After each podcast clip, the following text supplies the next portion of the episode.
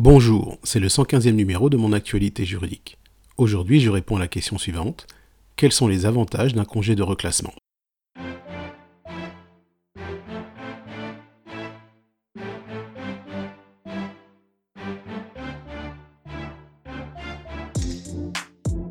Le premier avantage du congé de reclassement est de bénéficier de prestations de recherche d'emploi. En effet, lorsqu'il accepte le congé de reclassement, le salarié peut bénéficier tout d'abord d'un entretien d'évaluation et d'orientation réalisé par une cellule d'accompagnement dont la finalité est de déterminer un projet professionnel de reclassement et ses modalités de mise en œuvre. Le salarié bénéficie également d'un suivi individualisé et régulier de ses démarches de recherche d'emploi. Cela peut consister en une aide à la rédaction de CV, la préparation aux entretiens professionnels ou encore la prospection d'offres d'emploi. Enfin, le salarié bénéficie d'actions de formation ou de validation des acquis de son expérience. Il peut également recevoir une aide afin d'engager les démarches en vue d'obtenir cette validation.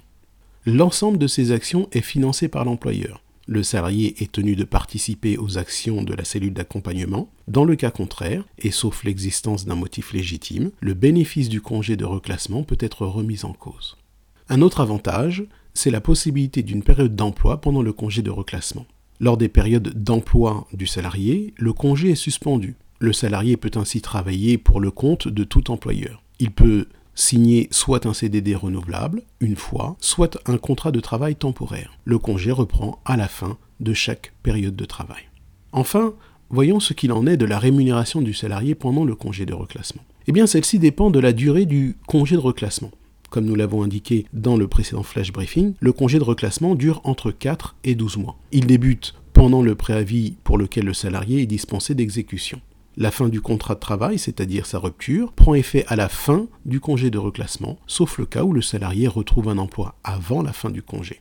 Dans ce dernier cas, le salarié doit informer l'employeur par lettre recommandée avec avis de réception ou remise en main propre contre récépissé. Dans tous les cas, lors de la partie du congé de reclassement qui correspond au préavis, le salarié perçoit la rémunération qui lui est normalement due au titre de cette période. Lors de la partie du congé de reclassement qui excède le préavis, le salarié perçoit une allocation mensuelle qui est au moins égale à 65% du salaire brut mensuel des 12 derniers mois précédant la notification du licenciement, sans pouvoir être inférieur à 85% du SMIC.